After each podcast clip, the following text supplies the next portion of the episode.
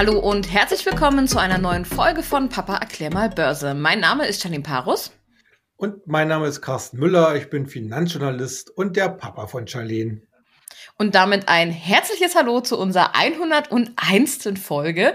Ähm, ich würde sagen, auf die nächsten 100. Letzte Woche haben wir schon ein bisschen gefeiert hier mit unserem Gast Jens Berniker. Und wir sind motiviert auf die nächsten 100 Folgen. Ähm, ja, heute haben wir wieder verschiedene Themen auf dem Fokus. Unter anderem wollen wir einmal um die Krise, äh, über die Krise in der Ukraine sprechen. Außerdem ähm, wird das Thema Dividenden eine Rolle spielen und auch Gold hat es dieses Mal wieder in unsere Folge geschafft. Ja, schauen wir doch aber zu Beginn wie üblich auf die aktuelle Lage an den Märkten. Ähm, nach dem Schock in der Ukraine ähm, ist da ja alles relativ eingesackt. Sieht jetzt im Moment aber so aus, als ob es da erste Erholungssignale gibt. Ähm, hat die Börse sich mit diesem Thema jetzt schon wieder abgefunden? Ist das jetzt eingepreist oder ist es nur eine kurze Atempause vor dem nächsten Abwärtsrausch? Ja, also insgesamt sind politische Börsen natürlich immer sehr schwer zu prognostizieren, wo sie hingehen, wie weit sie vielleicht fallen oder steigen. Äh, die Problematik in der Ukraine oder an der Grenze der Ukraine zu Russland ist natürlich auch so ein Fall, wo wir jetzt zwar in den letzten ein, zwei Tagen einige Entspannungssignale gesehen haben, in Richtung, dass Russland hier doch eher den Verhandlungsweg gehen möchte. Äh, allerdings bleibt es eigentlich schon vor allen Dingen auch von unabhängiger und unvoreingenommener Seite her äh, die Einschätzung, dass die NATO sich hier weiterhin sehr, sehr unklug verhält. Äh, wir das ist natürlich alles so eine Gesamtkonstellation, die geht zurück auf 89, also mit Fall der Mauer, äh, mit Fall des Eisernen Vorhangs, wo nachvollziehbar es entsprechende historische Dokumente und Statements gibt, die einer NATO-Osterweiterung entgegensprachen. Die NATO hat sich nicht dran gehalten. Heute wird das offizielle Blatt so ein bisschen umgekehrt, dass man sagt, ja, die äh, äh, Russland will jetzt quasi die alte Sowjetunion wieder auferstehen lassen. Ähm, und äh, daraus ergibt sich letzten Endes so eine Gemengelage, äh, die letzten Endes nur darauf hinausläuft, okay, wo stehe ich denn im geopolitischen Ranking? Bin ich immer noch Supermacht? Fragezeichen hm. bei Russland mhm. und Fragezeichen bei, bei den USA. Äh, kann ich meine Stellung als Supermacht weiter verteidigen.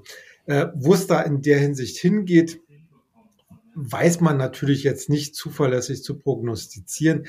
Wir stellen uns letzten Endes auf die Position, dass wir sagen, egal was passiert, ob nun Russland tatsächlich in die Ukraine einmarschiert, Stichwort zum Beispiel, das haben wir ja auch damals bei der Krim gesehen, hm. oder ob sie jetzt tatsächlich einen Rückzug macht, äh, es ist vollkommen egal. Die Börse wird solche Entwicklungen sehr schnell abhaken. Es wird, was auch immer passiert, also zumindest jetzt im Worst-Case-Szenario, äh, wird es sicherlich erstmal eine kurzfristige, neg nochmals negative, vielleicht sogar sehr starke negative äh, Reaktion geben. Aber wie wir es auch immer wieder gesehen haben in den letzten 20, 30, 40, 50 Jahren Börsengeschichte. Solche Situationen werden sehr schnell wieder aufgefangen und werden sehr schnell an der Börse wieder einkassiert. Und für den langfristigen Investor sind solche Situationen in der Regel nur eine günstige Gelegenheit, in aussichtsreiche Titel wieder günstig hineinzukommen. Also mhm. Klar, die Nervosität bleibt dem Markt höchstwahrscheinlich noch eine ganze Weile erhalten, äh, weil wir hier einfach auch eine Situation haben, äh, dass äh, Russland eigentlich kein gleiches Sprachniveau mit der NATO beziehungsweise mit den USA findet. Ähm, Sprachniveau meine ich damit, äh, Russland will eigentlich nur ernst genommen werden als Supermacht. Und letzten Endes mit Blick auf Europa möchte es auch nur ernst genommen werden als Teil von Europa. Das wird ihm momentan noch verweigert.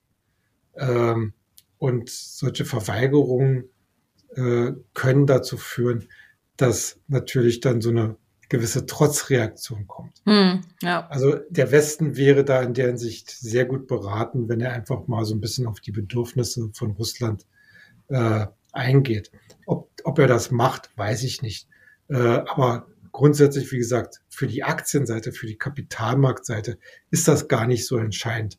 Wenn man sich die, wie gesagt, wenn man sich die Vergangenheit anguckt, es geht immer nur darum, äh, kurzfristige Geschehnisse kurzzeitig einzupreisen und sich dann in die Perspektive zu stürzen. Was heißt das? Äh, wir hatten nach der Krim, die ja von vielen Medien zum Beispiel auch als den Worst Case äh, an die Wand gemalt worden ist, hatten wir nun mal ein kurzes Zucken an der Börse und danach haben alle äh, wieder sind alle wieder zur Tagesordnung übergegangen. Äh, also äh, Nervosität ja, aber äh, Trendthema nein. Hm. Positive Unterstützung kommt ja im Moment auch aus Amerika von den sogenannten Fat Minutes. Ähm, ja, habe ich jetzt persönlich noch nie gehört. Du hast das ganze Thema hier mal in den Raum geworfen. Ähm, was ist das? Warum, worum geht das? Und äh, warum helfen die uns aktuell bei den Kursen? Ja, also die Minutes, das ist letzten Endes äh, nichts anderes als die Protokolle der jeweiligen FED-Sitzung, also der, der Sitzung der US-Notenbank, in diesem Fall, im aktuellen Fall, die aus dem Januar. Und äh, wir haben es ja immer eigentlich so das äh, Prozedere, dass nach so einer Sitzung natürlich in einer Pressekonferenz entsprechende äh, Informationen, Entscheidungen kundgetan werden. Aber das Spannende sind eigentlich in diesem Fall die Minutes, die Protokolle, weil man daraus immer ablesen kann, äh, wie es in diesem Gremium, in diesem sogenannten Offenmarktausschuss eigentlich, äh, was da wirklich diskutiert wird. Also zum Beispiel in diesem aktuellen Fall, wie schnell sollen wir die Zinsen erhöhen, in welchem Umfang sollen wir die Zinsen erhöhen, wie schätzen wir die aktuelle Inflationsentwicklung ein. Das sind alles Themen, die in den offiziellen Statements erstmal so nicht großartig thematisiert werden. Also letzten Endes gucken wir durch die Minutes so ein bisschen in das Schaltwerk der US-Notenbank. Und aktuell ist es halt so, dass wir in den vergangenen Tagen und Wochen ja im Markt ja fast schon überschießende Spekulationen hatten, dass die US-Notenbank im März die Zinsen anhand dieser überbordenden Inflation mit zuletzt, glaube ich, 7,5 Prozent äh, einen Zinsschritt machen könnte von bis zu einem Prozent, mhm. äh, was äh, ja schon, ich sag mal so, historisch gesehen echt so mit der großen Keule gewesen wäre. Ähm, ja, in den Minutes steht drin, letzten Endes, ja, man sieht die Inflationsgefahr. Ja, man möchte die Zinsen erhöhen. Ja, man möchte sie auch möglichst bald erhöhen. Mhm. Aber man möchte so ein bisschen auf Sicht fahren, also von äh, Sitzung zu Sitzung entscheiden. Und das alles beruhigt insgesamt so ein bisschen die Lage, wenn man jetzt, wie gesagt, äh, da daraus interpretiert, hier wird nicht mit der Brechstange vorgegangen, sondern wahrscheinlich werden wir im März eine Zinserhöhung zwischen 25 bis 50 Basispunkten sehen und dann wird die äh, FED sozusagen von Mal zu Mal entscheiden, ob es halt notwendig ist, jetzt hier nochmal in gleicher Höhe oder vielleicht ein bisschen softer ranzugehen. Und das insgesamt beruhigt halt den Markt. Hm. Ein anderes Thema dürfte die Aktionäre ja im Moment auch beschäftigen und eigentlich auch ziemlich erfreuen, denn ähm, bald startet die Dividendensaison. Ähm, die startet ja im Allgemeinen immer so ab April, im Mai und im Juni gibt's dann die ersten Auszahlungen. Ähm, warum ist es aber eigentlich so interessant, eben natürlich neben der Dividende solche Dividendenaktien im Depot zu haben? Ja, also Dividenden. Äh äh, verbindet man ja immer so mit dem Schlüsselwort, äh, Schlüsselwort äh, äh, passives Einkommen. Also mhm. wenn du eine Aktie kaufst und nur auf die Dividende schaust, brauchst du dich gar nicht darum kümmern, ob jetzt der Aktienkurs hoch oder runter geht, wie auch immer. Wenn du äh, im Normalfall, in einem normalen Umfeld damit rechnen kannst, dass die Dividendenschüttung entsprechend planmäßig ausfällt und du dadurch eben ein geregeltes Einkommen im Jahr oder bei vielen amerikanischen Unternehmen im Quartal hast. Äh, Dividenden haben natürlich so ein bisschen Sexappeal auch in den letzten Jahren gehabt, vor dem Hintergrund äh, dieser Nullzinspolitik in vielen Ländern. Äh, mhm. Äh, Aktien an sich haben natürlich insgesamt durch ihre Kursgewinne immer sehr, sehr schöne Renditen jetzt in den letzten Jahren gezeigt, äh, beziehungsweise im letzten Jahr vor allen Dingen gezeigt.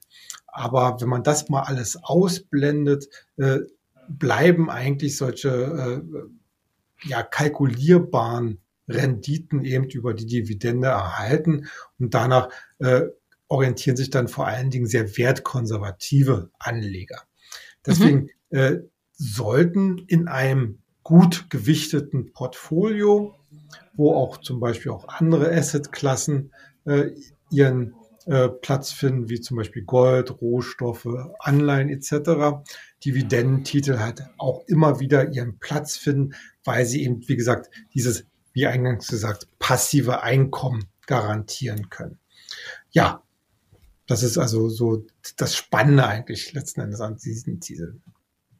Was kann man denn dieses Jahr von den Dividenden erwarten? Ich meine, die Firmen, die ähm, präsentieren ja immer relativ ähm, kurzfristig vor der Ausschüttung, wie hoch die Dividende ähm, ausfallen wird, wird ja meistens, oder ich glaube immer in der Hauptversammlung auch beschlossen.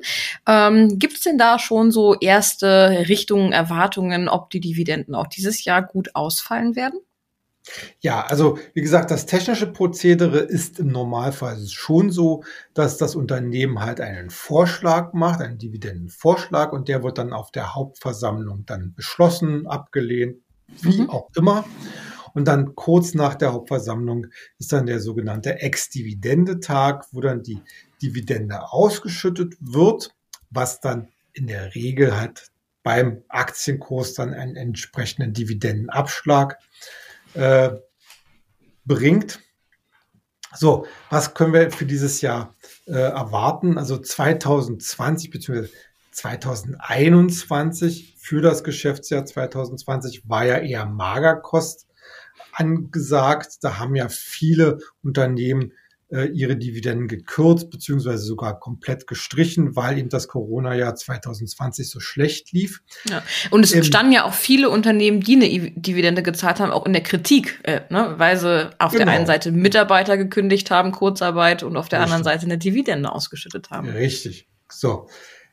Für das jetzt beendete Geschäftsjahr 2021 sehen die Schätzungen allerdings wieder sehr vorteilhaft aus, sehr mhm. optimistisch. Mhm. Also zum Beispiel für den DAX wird in der Gesamtheit damit gerechnet, dass bis zu 45 Milliarden Euro ausgeschüttet werden könnten. Mhm. Das wären bis zu 25 Prozent mehr als im vergangenen Jahr.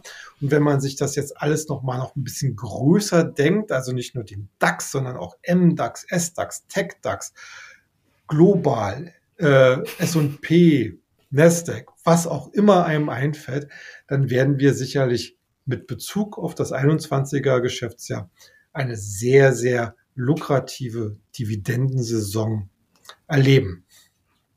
Und was muss ich jetzt tun oder was müssen die ähm, Anleger oder unsere Zuhörer und Zuhörerinnen jetzt tun, um noch an dieser Dividendensaison zu profitieren? Gibt es da Werte, die man sich vielleicht noch mal ein bisschen genauer anschauen sollte? Ja, auf jeden Fall. Na, natürlich, um die Dividende zu bekommen, muss man natürlich die Aktie haben. Ne? Setzt das voraus, äh, genau.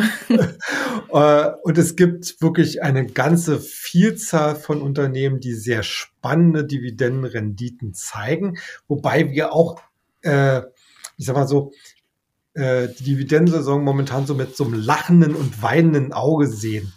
Weinend natürlich, dass wir seit Jahresanfang am Markt, am Gesamtmarkt natürlich eine sehr schwierige Situation haben, dass viele Aktienkurse erheblich unter Druck geraten sind.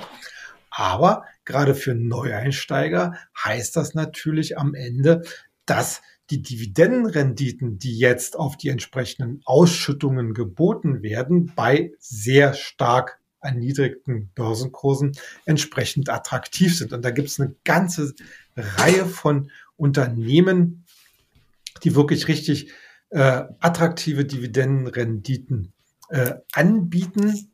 Mhm. Äh, ich nenne jetzt einfach mal so ein paar Beispiele. Also schon mal bei den großen Werten, zum Beispiel eine Allianz, die derzeit mit 4,6 Prozent Dividendenrendite aufwartet, eine BASF mit 4,9 Prozent. Äh, der Baukonzern Bilfinger, den wird sicherlich auch der eine oder andere kennen, der soll sogar rund 13 Prozent Rendite bieten können. Freenet äh, ist ja der Mobilfunkdienstleister.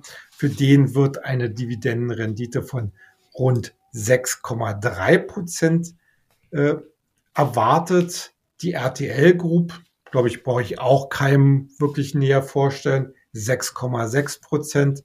Klöckner ist ein Stahlhändler. Der soll auf über 8 Prozent Dividendenrendite kommen. Und last but not least, Mercedes-Benz, das ist ja die ehemalige Daimler, die sich gerade erst umbenannt hat, die kommt nach aktuellen Prognosen auf eine Dividendenrendite von immerhin auch noch 5,5 Prozent. Also man sieht, hier ist natürlich äh, wirklich viel Drive drin. Da kann man mhm. kurzfristig mhm. richtig gut äh, erstmal generell Einnahmen generieren. Allerdings muss ich natürlich sagen, eine Dividendenstrategie macht nur dann wirklich Sinn, wenn man natürlich auch in Aktien geht, die den entsprechend folgenden Dividendenabschlag möglichst schnell wieder aufholen können. Das heißt, äh, wir haben in der Aktie, wie gesagt, diesen Dividendenabschlag dann jeweils, äh, wo die Dividende aus dem Aktienkurs rausgerechnet wird. Und dann wird es letzten Endes ja erst spannend, dass sie möglichst schnell wieder ihren Aufwärtstrend äh, wieder einnimmt, weil ansonsten wäre das ja alles nur ein Nullsummspiel, dass man Geld rauszieht quasi aus dem Investment und dann auf den, auf den Kursverlusten sitzen bleibt. Aber zum Beispiel die Werte, die ich jetzt hier gerade genannt habe, sind aus meiner Sicht zumindest alles Werte, die solchen Dividendenabschlag in relativ kurzer Zeit auch wieder aufholen können. Mhm. Ähm, kommen wir zu einem nächsten Thema und bevor wir ähm, weitermachen mit dem Dow Jones und Alphabet, der da drin aufgenommen werden soll, äh, die darin aufgenommen werden soll, ähm, schauen wir doch einmal auf die aktuelle Ausgabe vom Future Money. Diese Woche habt ihr nämlich einmal gute Stories betrachtet, also Werte, wo viel Story hintersteckt. Vielleicht willst du mal die aktuelle Ausgabe noch ein bisschen konkreter vorstellen. Ja, sehr gerne. Also wir haben ja jetzt im Prinzip schon in der dritten Woche äh, sind wir jetzt inzwischen dabei, quasi die sogenannten gefallenen Engel aufzusammeln, also Werte, die in den jüngsten Korrekturabschlägen äh, halt zum Teil sehr deutlich gefallen sind, die allerdings, und das ist ja letzten Endes das entscheidende Kriterium, über ein nachvollziehbares und perspektivreiches Geschäftsmodell äh, verfügen. Und da haben wir nach den letzten zwei Wochen jetzt sozusagen die Runde drei eingeläutet mit Werten, die wir auch für die nächsten Monate und letzten Endes ja auch Jahre für weiterhin spannend halten. Ich, äh, ich nehme jetzt einfach mal so zwei, drei Beispiele heraus. Nehmen wir mal an, also zum Beispiel die Airbnb kennt vielleicht auch so der eine oder andere. Das sind ja die, die so eine Plattform anbieten, dass man sich halt in irgendwelchen Städten äh, Wohnungen, also mal bewohnte Wohnungen mieten kann für seinen Urlaubsaufenthalt. Ähm, also alles sehr privat gehalten. Äh, also früher sagte man Ferienwohnungen dazu, wie auch immer. Äh, das Spannende bei Airbnb ist aber aktuell, dass man hier aus dem klassischen Ferienwohnungsansatz eigentlich jetzt den großen Schritt weitergeht und sagt, äh, wir wollen eigentlich ein Angebot machen, um dem heutigen Lebensgefühl, zumindest vieler Menschen, äh, entgegenzukommen, die halt nicht mehr diese Trennung haben von ich wohne hier, ich arbeite dort und ich mach Urlaub dort, sondern dass man das versucht, eben alles zusammenzufassen. Es, ja, der, der CEO persönlich bezeichnet sich ja so auch ein bisschen als digitaler Nomade und trifft natürlich damit auch so zum Teil den Zeitgeist. Man muss quasi, man muss natürlich abwarten, ob das auch wirklich ein nachvollziehbares Geschäftsmodell bleibt oder wird. Aber es ist schon eine sehr ganz, äh, schon eine ganz spannende Angelegenheit, einfach äh, zu sehen, wie halt so die Grenzen zwischen Urlaub, Arbeiten und Leben so ein bisschen verschwimmen und Airbnb als Plattform versucht das halt letzten Endes aufzugreifen.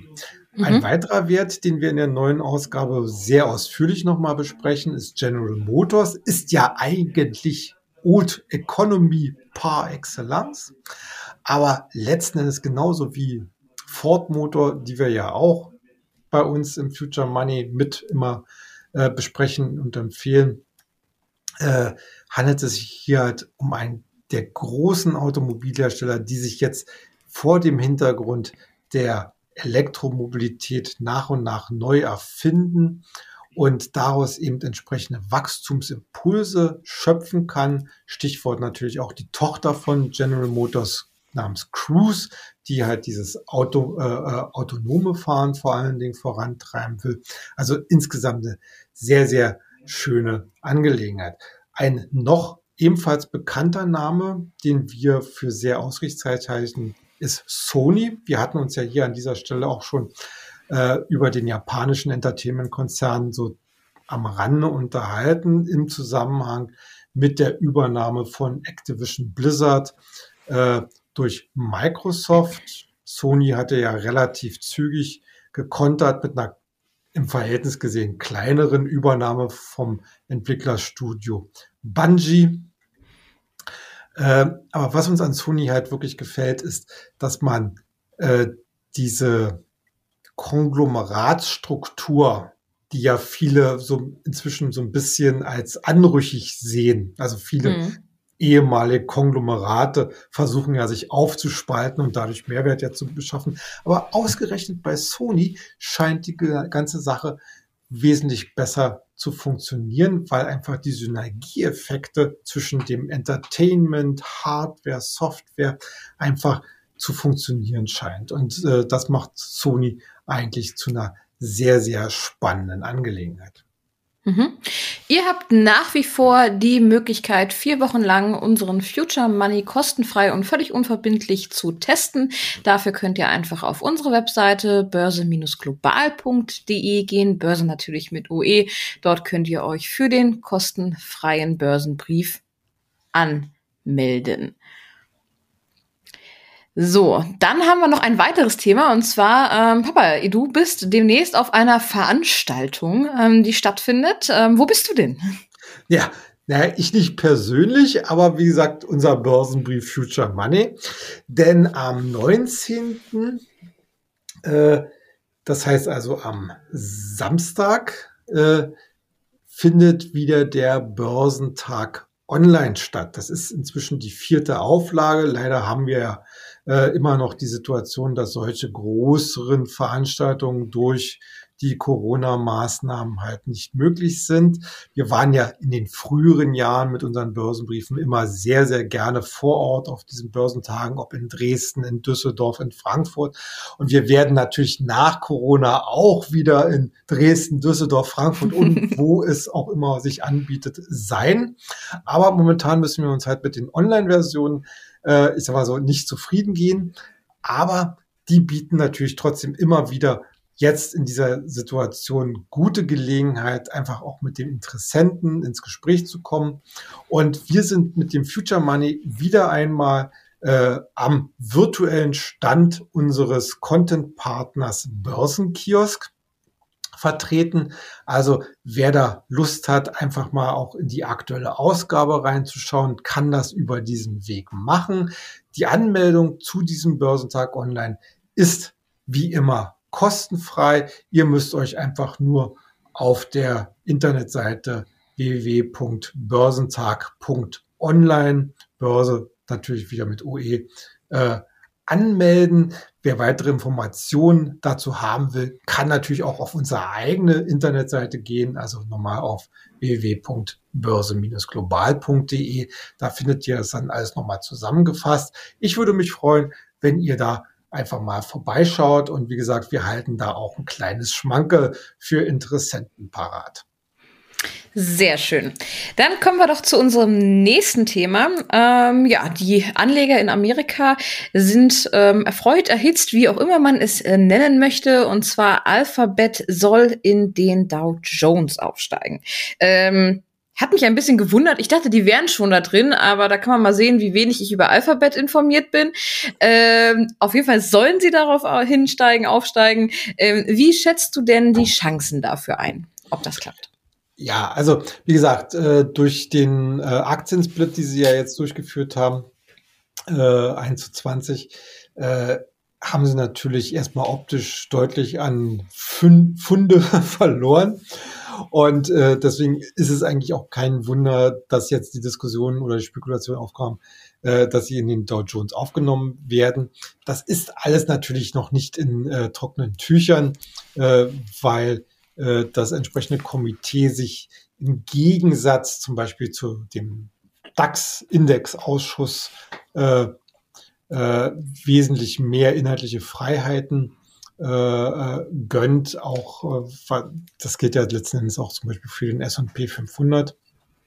Aber ich sag mal so, äh, man kann natürlich für so einen Leitindex nicht einfach so drüber hinweggehen, wenn einer der am größten marktkapitalisierten äh, Firmen da jetzt nicht drin ist. Äh, wie gesagt, Hinderungsgrund war bisher immer äh, diese vierstellige Kurszahl und die ist jetzt ausgeräumt. Und ich würde mich ehrlich gesagt jetzt nicht wundern, äh, wenn wir das jetzt in absehbarer Zeit sehen. Äh, mhm. Natürlich für den Aktienkurs an sich hat das jetzt nicht so riesige, wird, oder besser gesagt, wird das nicht so riesige Auswirkungen haben. Aber es ist natürlich trotzdem ein riesiger Prestigegewinn. Ich, ich frage mich natürlich jetzt in der aktuellen Situation, wer muss weichen? Äh, das werden wir dann sicherlich sehen, weil äh, der Dow Jones ja schon in den letzten Jahren äh, eine ganz kräftige Veränderung erfahren hat, auch in Richtung der neuen äh, Megabranchen. Also äh, das wird sicherlich dann noch ein spannender äh, ja, Parcourslauf, um das mal so zu sagen. Ähm, aber ganz generell muss man einfach auch sehen, auch ohne Dow Jones Mitgliedschaft würde Alphabet sicherlich weiterhin seinen Weg machen. Mhm. Ja, den Aktiensplit von Alphabet hast du ja gerade schon angesprochen. Ähm, damit sind jetzt von den großen Tech-Werten eigentlich fast alle Werte gesplittet, ähm, bleibt aber noch ein vierstelliger Wert zurück und zwar Amazon. Ähm, kann man damit rechnen, dass hier auch bald ein Aktiensplit ähm, ja durchgezogen wird und wenn ja, was wäre denn die Konsequenz daraus? Ja, also ich persönlich rechne sehr, sehr stark damit, äh, dass wir das auch bekommen werden. Äh, ich weiß nicht, ob es jetzt schon in diesem Jahr passieren wird. Ich, ich denke mal, die Leute von Amazon werden sehr genau hinschauen, was mit Alphabet äh, passiert. Aber letzten Endes diese, diese vierstelligen äh, äh Kursniveaus die fallen inzwischen so ein bisschen aus der Zeit. Äh, man hat zwar natürlich auch noch an der amerikanischen Börse Werte, die vierstellig, fünfstellig, sechsstellig notieren, aber das sind immer, wie gesagt, so eine, so eine kleinen Besonderheiten, so eine kleinen Schmuckstücke, hm. äh, die es eigentlich auch nicht darauf anlegen, jetzt insbesondere für Privatanleger äh, attraktiv zu sein. Äh, aber Amazon ist halt genau so ein Wert, der eigentlich, glaube ich, schon in der Zukunft mehr davon abhängig sein wird, dass er eben auch bei Privatanlegern äh, hoch im Kurs steht. Verdient hätte es die Aktie auf jeden Fall. Mhm. Äh, wie gesagt, wir haben ja hier nicht nur das E-Commerce-Geschäft, sondern wir haben ja auch vor allen Dingen äh, das ganze Cloud-Business und zunehmend auch den Entertainment-Bereich. Und äh, also ich glaube nicht, dass da ein Weg dran, also ich glaube, dass kein Weg dran vorbeiführt, dass Amazon hier entsprechend auch ein Split äh, ankündigen wird. Ja, und was wäre letzten Endes die Konsequenz? Natürlich wäre Amazon nach einem Split auch ein ganz klassischer Kandidat für den Dow Jones. Und es wäre natürlich auch so, dass äh, das Unternehmen allein schon von seiner Marktmacht her natürlich in diesen Leitindex äh, hineingehören würde. Äh, man muss sich ja das immer so ein bisschen als historische Linie vorstellen. Ich meine, der Dow Jones fing irgendwann mal an, da waren ganz viele Eisenbahngesellschaften drin, die sind dann nach und nach verschwunden. Sie haben ihre äh, ihre Aufgabe damals erfüllt, denn Eisenbahnen waren äh, das, was die Industrialisierung in Amerika auch über den ganzen Kontinent hinweg eben beflügelt haben. Und die Tech-Werte, Alphabet, Apple, Amazon etc., wir sind im Prinzip die Eisenbahngesellschaften des 21. Jahrhunderts. Äh, und sie beflügeln neue Geschäftsmodelle, die neue Art, wie wir quasi interagieren, wie wir Geschäfte machen, wie wir konsumieren. Und äh, wenn der Dow Jones sein Selbstbildnis als Leitindex behalten will, muss er natürlich solche Werte auch immer wieder einbeziehen. Hm. Kommen wir zu unserem letzten Thema, auch ein eher konservatives Thema. Und zwar geht es nochmal um das beliebte Edelmetall Gold. Ähm, ja, innerhalb äh, oder am Anfang der Corona-Pandemie, ja, war es da ja nicht so schön. Es ging auf und ab und äh, ein ständiges Hin und Her. Ähm, ja, so langsam, stillklamm und heimlich hat Gold aber ein bisschen Boden unter den Füßen wieder gefasst und sieht jetzt auch charttechnisch wieder spannender aus. Ähm, kann man denn hier mit einer längerfristigen Erholung weiterarbeiten, sage ich jetzt mal, oder wie wird's ja generell weitergehen damit? Ja, also Gold, Gold ist ja wirklich ein sehr, eigentlich es ein ziemlich schwieriges Investment derzeit. Auf der einen Seite Inflation über schießende Inflation ist natürlich extrem positiv für das Gold, weil Gold ist, wie gesagt, wertkonservierend und in Phasen einer höheren Inflation kann es davon immer profitieren. Andererseits, wenn wir jetzt eine Zinswende bekommen, äh, wäre Gold der Verlierer, weil durch höhere Zinsen natürlich zum Beispiel Anleihen attraktiver werden im Verhältnis zum Gold, weil Gold per se ja keine Rendite abwirft, äh, während beispielsweise eben Anleihen entsprechend höhere Zinsen oder überhaupt Zinsen äh, anbieten. Äh, was wir jetzt momentan sehen, glaube ich, ist so ein bisschen der Ausdruck der allgemeinen Verunsicherung im Markt. Nicht nur geopolitisch, sondern auch was die Richtung der Weltkonjunktur angeht. Wir haben ja immer noch diese Problematiken wie Lieferkettenstörungen, Halbleiterknappheit etc. Und äh, das treibt derzeit den Goldpreis natürlich an, der jetzt sich charttechnisch gesehen sicher sehr gut vorgearbeitet hat, hat schon mal äh, einen ersten äh, Widerstand äh, überwunden. Äh, der war bei rund 8, 1876 Dollar pro Feinunze. Aktuell steht er ja bei steht der Goldpreis bei 1887 äh, Dollar je Feinunze. Das ist natürlich noch nicht so ganz weit weg und so riesige Entwarnung kann man da sicherlich nicht geben. Aber äh, die Stimmungslage spricht schon dafür, dass es hier zumindest noch ein Tick weiter nach oben geht. Also meine persönliche äh, Prognose ist hier so der Bereich zwischen 1900, 1950 Dollar.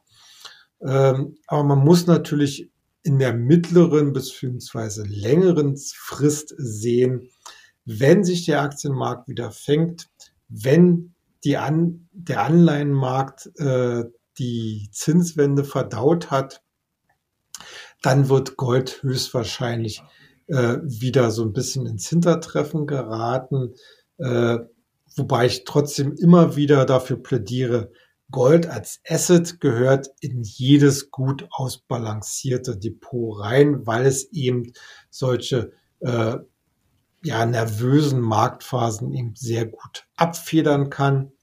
Und äh, ja, und wenn man möchte, legt man sich halt ein paar Nuggets unter das Kopfkissen, um dann für die ganz harten Fälle äh, gewappnet zu sein. Also äh, ich, ich gehe jetzt nicht davon aus, dass es jetzt hier, äh, wenn alles wieder zur Beruhigung kommt, wir hier jetzt einen Goldcrash oder so sehen. Äh, die, die Erholungsperspektiven werden vielleicht äh, nicht mehr so stark ausfallen. Aber wie gesagt, um so ein bisschen Vermögen abzusichern, ist Gold immer wieder gut. Sehr gut. Das soll es für heute auch schon wieder gewesen sein. Vielen Dank, dass ihr eingeschaltet habt. Ich wünsche euch einen ja, schönen restlichen Tag und bleibt wie immer erfolgreich. Bis zum nächsten Mal. Ja, macht's gut. Tschüss.